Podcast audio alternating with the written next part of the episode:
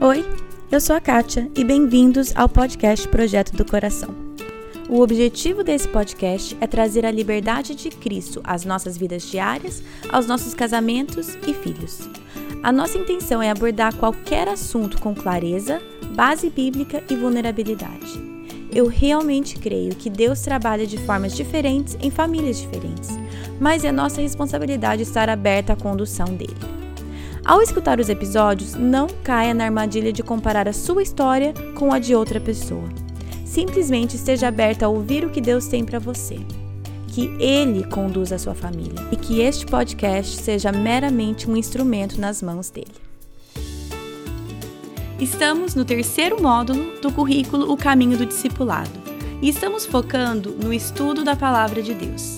No episódio 81, eu dei uma visão geral sobre o material desse módulo e nesse episódio vamos falar sobre essa prática no contexto da família. Vamos falar sobre maneiras simples e práticas que podemos e devemos ensinar os nossos filhos sobre a palavra de Deus e instruí-los a buscar verdades nela. Mas sabemos que tudo começa com um exemplo. Eu não posso ensinar aos meus filhos algo que eu não sei. Eu não devo exigir deles uma atitude ou um hábito que eu não possuo. Então, vamos sim falar sobre como ensinar os nossos filhos, mas precisamos sempre lembrar que isso começa na nossa vida e em seguida transborda para deles. Oi, oi, oi, tudo bem, gente? Então, como eu falei na introdução, estamos no módulo 3 do Caminho do Discipulado. E já falamos, né, o episódio principal sobre esse módulo já foi, que foi o, o 81. O material já está no site, já desde duas semanas, três semanas atrás. Duas, três. Enfim, quando soltou o episódio 81, tá no site. O material para vocês seguirem com uma pessoa que você está discipulando ou sendo discipulada. Então o foco desse episódio é falando então como que colocamos essa prática em prática, como fazemos isso com a nossa família, no contexto da nossa rotina familiar e ensinando isso aos nossos filhos. Se os seus filhos são mais velhos, adolescentes, dá até para fazer o material discipulado em si. Mas aqui pensando, estamos pensando em, em, famílias com crianças menores que pensam, tipo, tá legal, como que eu coloco isso em prática com os meus filhos, os meus pequenos? Então, aqui, esse episódio, a intenção é dar um pouco de, de ideias práticas de como, então, ensinar os nossos filhos, né? Sempre nesse episódio para famílias, tem três recursos que estão no site. Um é uma página só dando um pouquinho de conteúdo, né? Então, assim, é, esse material, como eu já falei, não foi escrito por mim, eu simplesmente estou traduzindo. O material do Caminho do Discipulado é da minha igreja, eles traduziram, ótimo, tá lá. E esse material complementar para as famílias foram casais diferentes da minha igreja aqui, que escreveram, cada um escreveu um módulo, alguns escreveram dois, enfim. Então tá lá embaixo o nome do autor nesse, nesse módulo é, Scott e Emily Sutherland, eles que escreveram. Então tem um material, a primeira folha é esse conteúdo. O segundo recurso é um guia de discussão, então tem uma, nesse, se não me engano, são duas passagens bíblicas com algumas perguntas práticas para ajudar a conversar e que pode ser entre o casal, entre o casal que está com criança pequena em casa e um casal mentor mais velho que vai ajudá-los então, esse, esse é para dar recurso para vocês terem para discutirem. E o último recurso aí, que são ideias práticas, que está tá dividido em faixas etárias. Então, ideias para bebês e crianças pré-escolares. E ideias para crianças em idade escolar e adolescentes. Então, está dividido aí algumas ideias práticas. Então, nós vamos começar aqui falando sobre o primeiro recurso, né? O primeiro que é só eles eh, esse casal explicando um pouquinho e conversando um pouco. E eles começam falando sobre como seria bom a gente ter esse manual, né? Esse um manual de instrução de criação de filhos. E ai, se esses cursos que a gente faz é, no hospital antes de ganhar neném, ou disso, daquilo, ai, como seria bom se eles fossem o suficiente. E aqui eu vou abrir o meu parênteses falando que eu não, eu acho bom esses cursos, né? Assim, claro que tem cursos bons e tem outros que não são. Mas eu tô falando que eu acho bom buscar esses recursos. Eu não tô falando, ai, não busca porque não adianta. Não, não, não eu aprendi demais com coisas assim. Eu acho que a gente né, tem, tem muito conhecimento ali disponível. Temos que tomar cuidado com o que a gente escolhe, né? Com quem a gente escolhe aprender, mas eu acho muito válido. Porém, se você é mãe ou grávida, não interessa, você sabe que não é o suficiente, que a, pra, a teoria é uma coisa linda e é importante, é aí que eu tô falando, é importante, não podemos jogar fora. Não quero ser aquelas pessoas tipo, ai, é o instinto materno. Não, não, não. Muitas e muitas vezes isso que a gente chama de instinto materno tá completamente errado. Porque o nosso coração é corrupto, enganoso, nós temos a natureza pecaminosa, enfim. Mas o que eu estou dizendo é que a teoria é importante, mas a prática é bem diferente. E a gente muitas vezes fica perdidinho Tipo, ok, aprendi isso, isso é ótimo, eu quero isso pra minha família, e agora? E aí a gente tenta colocar na prática igual a família do fulano e não deu certo, e a gente decide, ai, não adianta, não dá. Então, esse desconexo é muito difícil, e o material começa falando isso, como seria bom se a gente tivesse um manual. E aí vem aqui, nós fomos dados algo muito melhor do que um manual, né, de criação de filhos, que é a palavra de Deus. E a palavra de Deus não é um livro de autoajuda, é, e, e ela também não é um livro sobre necessariamente criação de filhos, mas tem os princípios ali que nós precisamos, todos os princípios que nós precisamos para guiar a nossa criação de filhos está ali. E aí que eu vou retomar o que eu sempre falo na introdução, que é Deus trabalha em famílias diferentes de formas diferentes. Os princípios são os mesmos ou devem ser os mesmos. O princípio da Bíblia não muda. Então, se a maneira que a sua família está agindo foge dos princípios bíblicos, aí eu acho que temos que reavaliar, tem que ser reavaliado.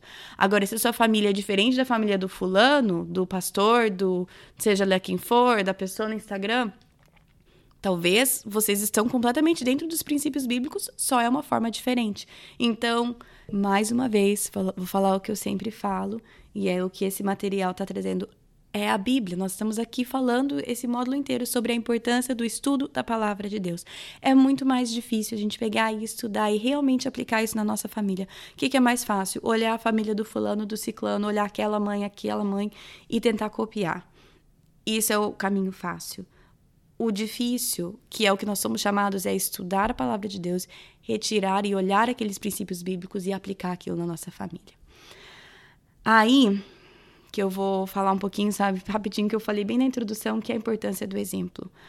Nós não podemos, nós, assim, podemos, né, porque eu, pelo menos, faço direto, exigir algo dos meus filhos que eu não faço.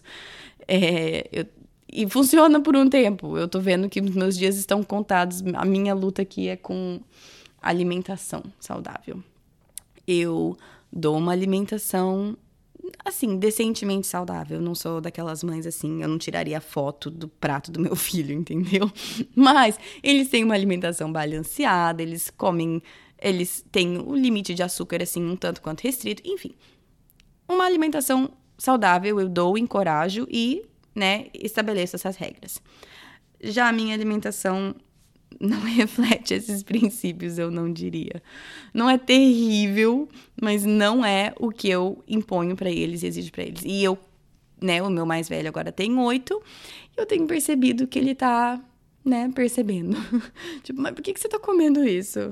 Por que que. Entende? Então. Eu creio que todos nós temos áreas, como pai e mãe, que a gente exige ou, ou impõe um comportamento nos nossos filhos que muitas vezes a gente não vive. E, isso dá para trás. Eu tô vendo que vai começar a dar para trás e eu preciso viver o que eu prego nessa área. Então, é a mesma coisa com esse lance de estudo da palavra de Deus. Se os nossos filhos não veem a gente tomando tempo para a gente estudar e ler a Bíblia e aplicar as verdades da Bíblia no nosso cotidiano, no nosso dia a dia, se eles não veem a palavra de Deus sendo algo vivo dentro da nossa vida, nossa casa, e sendo e ao invés de ser algo só na igreja, eles também não vão buscar, eles não vão ter esse hábito. Assim, né? Eu tô falando no geral, gente. Eu sei de muitas pessoas que cresceram num lar não cristão e então assim, né? Eu tô falando no geral, vocês que estão me escutando, obviamente têm algum interesse em criar os filhos e demonstrar esse exemplo do amor de Deus e do cuidado e do estudo, ensino e tudo mais. Então eu digo, qual que é o nosso papel nisso? Além, acima de qualquer coisa, ideia prática é dar o exemplo. Se a gente não está vivendo isso, o nosso poder de ensino e de influência fica extremamente reduzido. Então essa é a primeira meio, né, chamadinha pra gente, é não vamos tentar exigir algo dos nossos filhos de uma maneira hipócrita que vai contra o que a gente demonstra no dia a dia. É, outra coisa que, que eu achei interessante desse material, dessa primeira, dessa primeira pagininha aqui, é que eles falam da realidade da nossa cultura, que hoje em dia muitos filhos, né, abandonam a fé quando crescem e saem de casa. Isso é uma coisa bem comum. A gente vê isso acontecendo em amigos, tu, eh, pessoas que a gente conhece na igreja. É o que está acontecendo. E, e aí, uma coisa que eles colocam aqui é que ninguém conhece o seu filho como você. Então, à medida que seus filhos estão crescendo, você pode ajudá-los, você é a melhor pessoa para ajudá-los a engajar na palavra de Deus, baseado no seu estilo de aprendizagem, nos seus interesses. Então, não vamos delegar essa, essa responsabilidade tão importante para a igreja que talvez você tenha uma igreja excelente, estão fazendo melhor. É o nosso caso, que nós temos uma igreja muito boa, extremamente engajada no ensino, estão fazendo o melhor deles e é incrível. Mas eles não conhecem o meu filho, assim, conhecem, mas não tão bem quanto eu. E eles estão preparando a lição não para o meu filho específico, é óbvio, é o que eles têm que preparar é para o grupo. Então, se eu delego completamente, coloco isso como responsabilidade da igreja, eu estou perdendo a oportunidade do meu filho ter aquele ensino mais personalizado para ele, entendendo, eu entendendo a personalidade dele, o que que interessa, podendo puxar gancho, ah, sabe isso daqui que você gosta? Olha o que a Bíblia fala sobre isso. Ou vamos pegar uma Bíblia super interessante de acordo com a sua personalidade, que vai te engajar mais, que vai te dar mais interesse em ler, em aprender.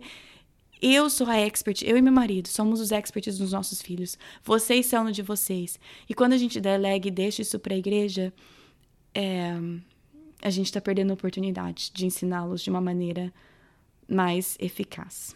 Não sei se fez sentido.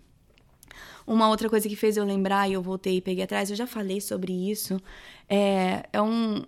Na verdade, é um livro, mas também é tipo um movimento do Fuller Institute, que é um, é um seminário aqui na, nos Estados Unidos, que chama Sticky Faith. Nós ouvimos falar disso quando a gente era líder de jovens na nossa igreja, que traduzido chama fé grudenta, um fé que gruda. Ou a ideia é a ideia deles é exatamente abordar o que está acontecendo que os jovens estão saindo da igreja. O que está acontecendo que quando filhos de famílias cristãs saem e crescem, eles abandonam a fé e não voltam mais para a igreja. Então foi, foram muitos estudos feitos e tem muitos materiais e recursos e tudo mais em inglês. Então eu sinto muito, não tem, né, assim, eu odeio citar recursos que às vezes não tem em português, mas eu queria colocar aqui, eles têm quatro pontos eu estou super resumindo, mas o que, que cria essa fé pegajosa? Vou citar os quatro pontos aqui. Uma é relacionamentos intergeracionais.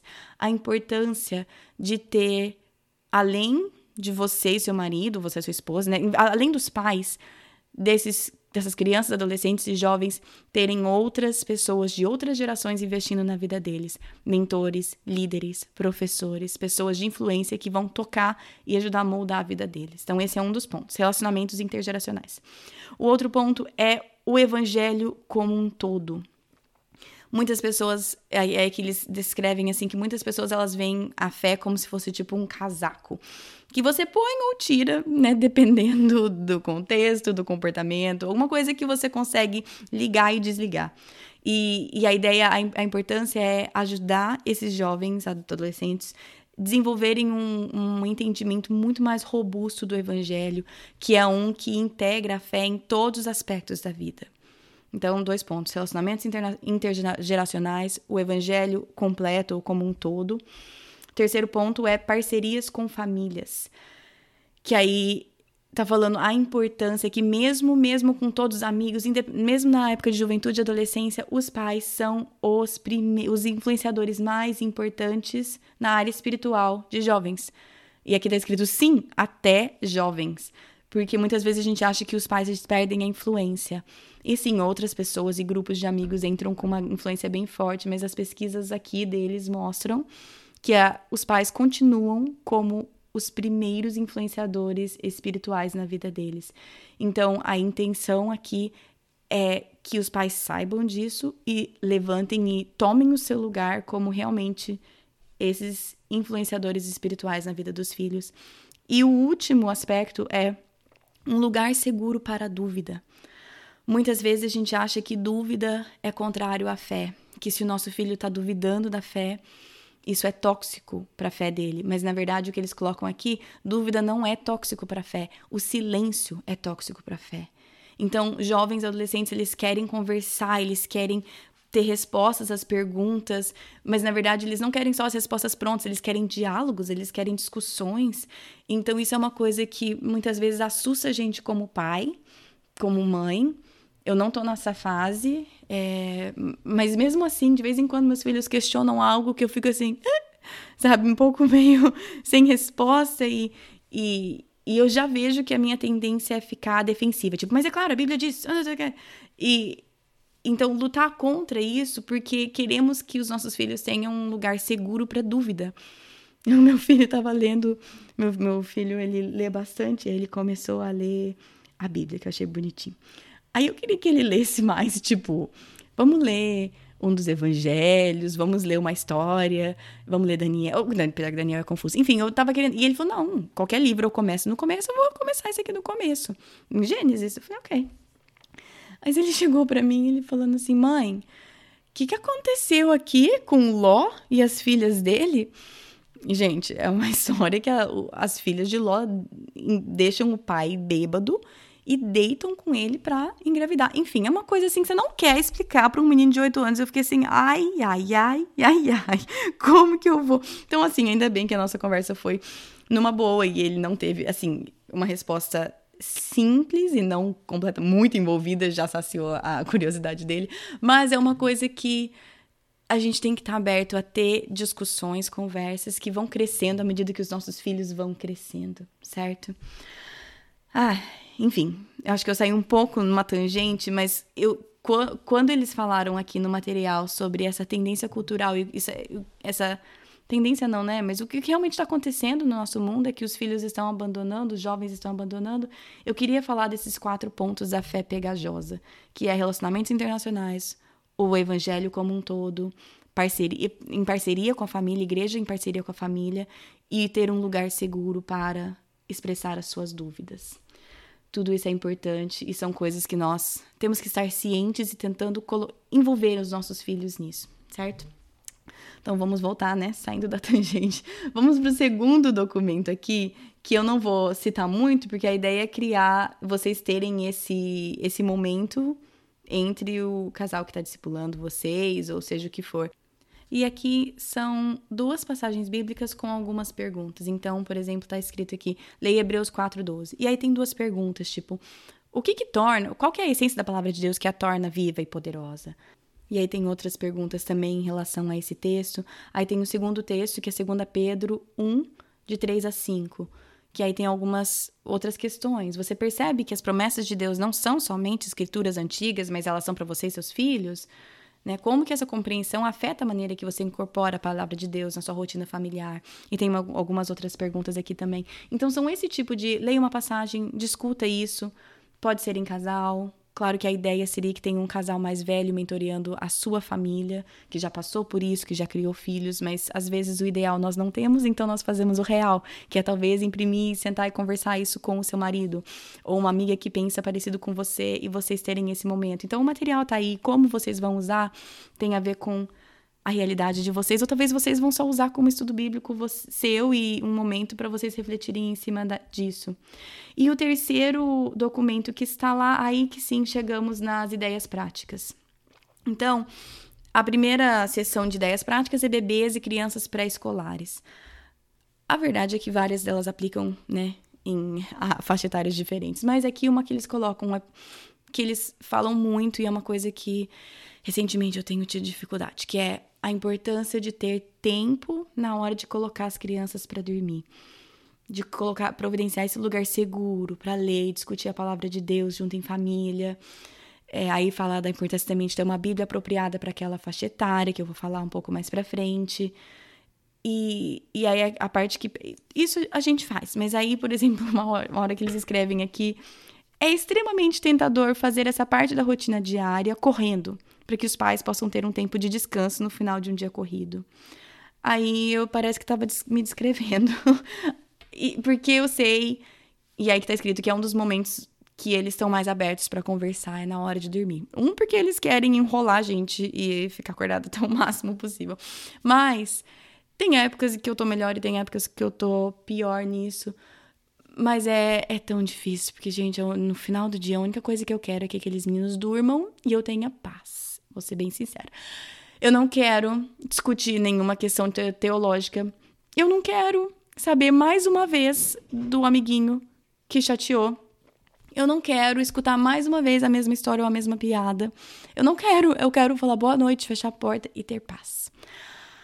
Porém, eu não tô falando que muitas vezes a gente precisa, e a gente também tem que entender que criança precisa de limite quando tá pedindo pra fazer xixi a milésima vez. Não tô falando isso. Mas de estar aberto àquelas conversas quando eles querem conversar, quando eles querem abrir o coração. E aí entra uma outra coisa que eu já falei várias vezes, que é precisamos prestar atenção nas coisas pequenas e dar ouvido às coisas pequenas, porque quando eles forem grandes, eles não vão abrir as coisas grandes para a gente se a gente não estava lá presente e disposto a ouvir as coisas pequenas. E a frase legal é porque para eles sempre foram coisas grandes. Então, se eu não tenho paciência ou tempo de escutar o meu filho falando mais uma vez da chateação porque o amigo quebrou a ponta do lápis dele e não pediu desculpas, e se eu falar assim, ai, filha, isso não é nada, chega, calma, passa.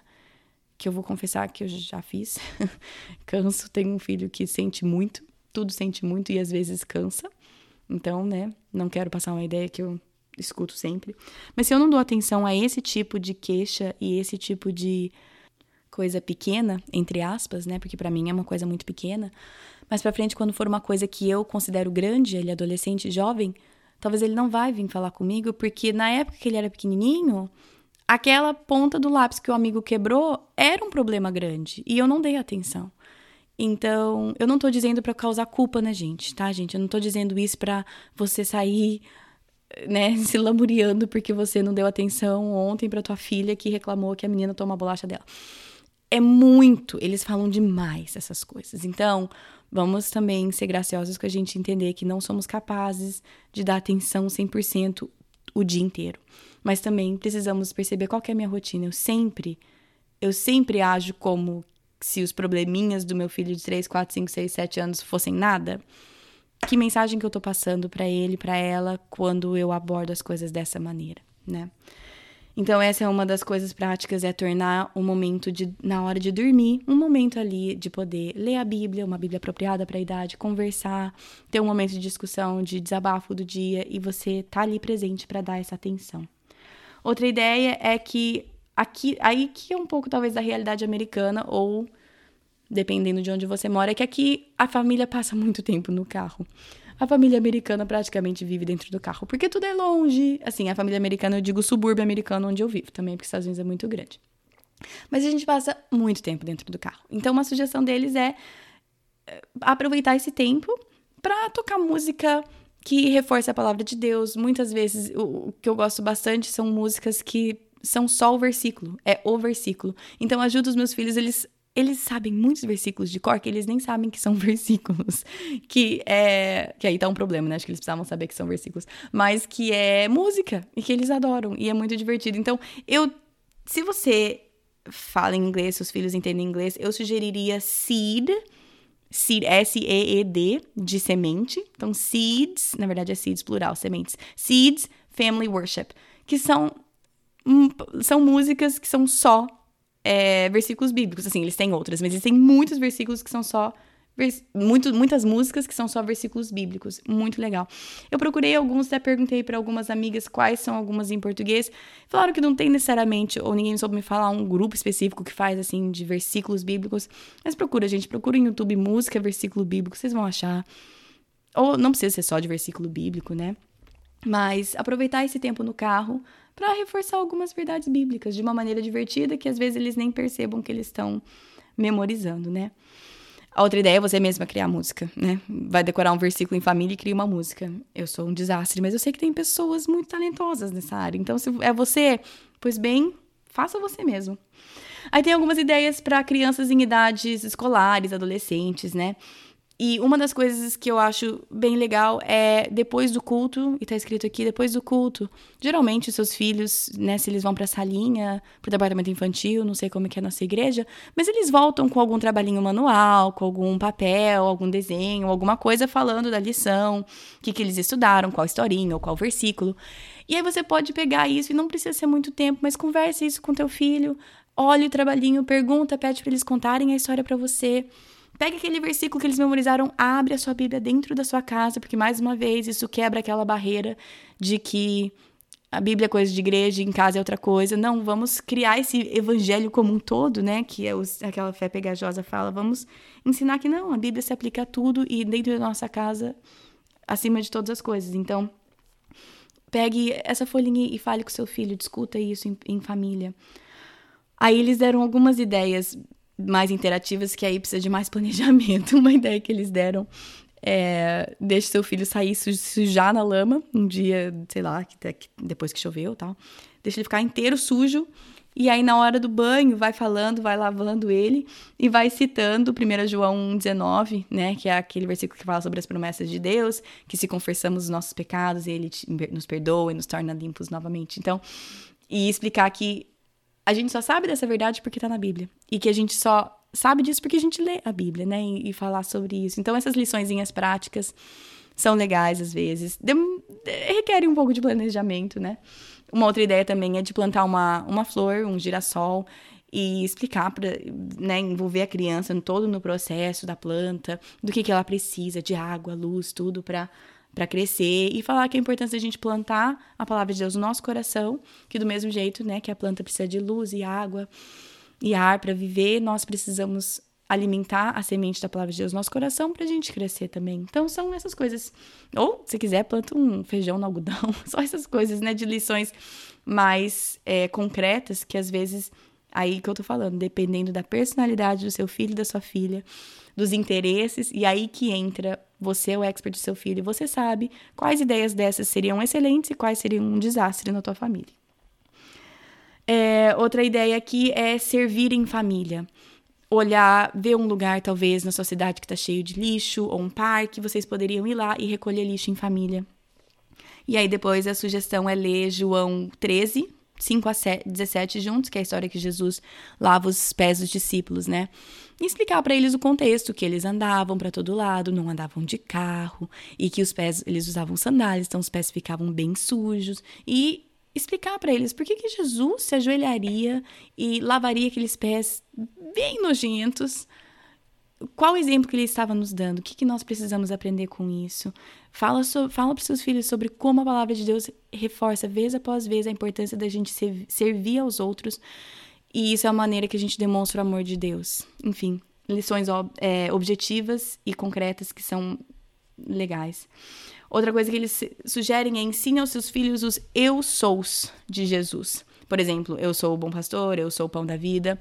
E eu vou dar um pausa nisso porque na semana que vem eu vou estar tá falando sobre o calendário do advento. Ele é bem diferente do, do ano passado, ele é bem mais sucinto, bem menor.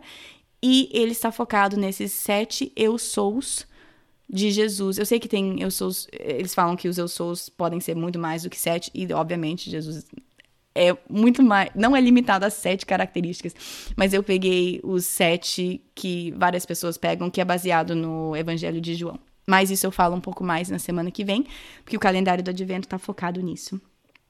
E aí também uma outra sugestão é fazer devocional com seus filhos na hora do café da manhã, antes de ir para a escola ou de começar as outras atividades. Mais uma vez, eu preciso reforçar que eu não faço tudo isso com os meus filhos. Algumas coisas, em épocas eu faço uma, em épocas eu faço outra. Então, por favor, sempre digo, mas não pegue essa lista como uma lista de tudo que você precisa fazer. De forma nenhuma. Os princípios bíblicos estão na Bíblia. Como isso vai se aplicar à tua família? Eu não sei te dizer. Mas eu aprendo muito com ideias de outras pessoas. Então, a ideia aqui é dar a ideia é dar ideias. A ideia é dar aqui sugestões e para vocês verem o que que encaixa com a tua família, como que vocês poderiam adaptar, porque a importância de ensinar o estudo da palavra de Deus é é, importante. Precisamos ensinar. Como nós vamos fazer isso? Aí cada um, cada um. Mas isso precisa fazer parte da nossa rotina familiar, isso precisa ser prioridade. Ah, outra coisa que eu esqueci, nesse último documento, é, eu pedi para ela me ajudar e ela montou uma, uma lista de bíblias recomendadas para faixas etárias. Então também está lá. Se você está pensando, ah, eu quero, mas eu não tenho nem ideia onde começar. Então, tá, tá, tem uma lista lá no finalzinho desse documento de ideias práticas, tem lá algumas sugestões de Bíblia. Por essa semana é isso. É, todos esses recursos estão no site projetodocoração.com. Semana que vem, como eu acabei de falar, vai, não vai ser uma entrevista, eu vou estar tá explicando e falando sobre o calendário do advento e também tem a participação de vocês, vocês que me mandaram áudios falando de tradições familiares, coisas que vocês fazem, tradições de final de ano. Vai estar tá aí justo para, que eu falei, dar ideias. É, eu já peguei algumas que eu vou fazer esse ano com a nossa família, que eu adorei. Então, algumas eu já fiz, que vocês citaram, outras são bem legais, tipo, que a minha família também faz. Então, de qualquer maneira, eu sempre gosto de escutar tradições de outras pessoas. Então, semana que vem é isso: calendário do advento, mais depoimentos de vocês e é, relatos das tradições de vocês de final de ano, tá bom? Como sempre, você pode acompanhar nas redes sociais: no Facebook é Projeto do Coração, no Instagram é PDC Podcast. E não esquece de tirar foto e ou me mandar uma mensagenzinha falando o que vocês fazem enquanto vocês escutam. Se postar, me marca que eu reposto. É, eu adoro ver, ou se quiser só me mandar uma mensagem, eu acho super divertido. A Fernanda Gomes Rabelo, Rabelo, não sei se falar o sobrenome, mas ela me mandou mensagem antes de ontem, falando que tá morando no Canadá e ela escuta enquanto ela lava louça, cozinha e faz uns bordados lindos. Ela me mandou uma foto. Lindo. Vocês que têm habilidades manuais, eu fico impressionadíssima com vocês. Eu tenho criatividade, eu gosto de montar as coisas, mas eu não sou muito precisa e perfeccionista. Então, vocês que são, eu fico babando no trabalho manual de vocês. Então, me mande fotos, me marque, eu acho bem divertido ter essa conexão com vocês, tá bom? Acho que é isso. Bom final de semana para vocês e até semana que vem. Na Bíblia, em Miqueias 5:5, está escrito que ele será a sua paz. Se eu acredito na Bíblia, eu acredito que apesar das minhas circunstâncias, ele será a minha paz. Meus filhos estão tocando terror dentro de casa? Ele será a minha paz. Estou me sentindo culpada por não passar mais tempo com os meus filhos? Ele será a minha paz. Estou cansada de ter as mesmas brigas de sempre com meu marido? Ele será a minha paz gritei e perdi a paciência de novo, Ele será a minha paz. Vamos tentar lembrar disso e, com a ajuda de Deus, escolher a viver nessa paz todos os dias.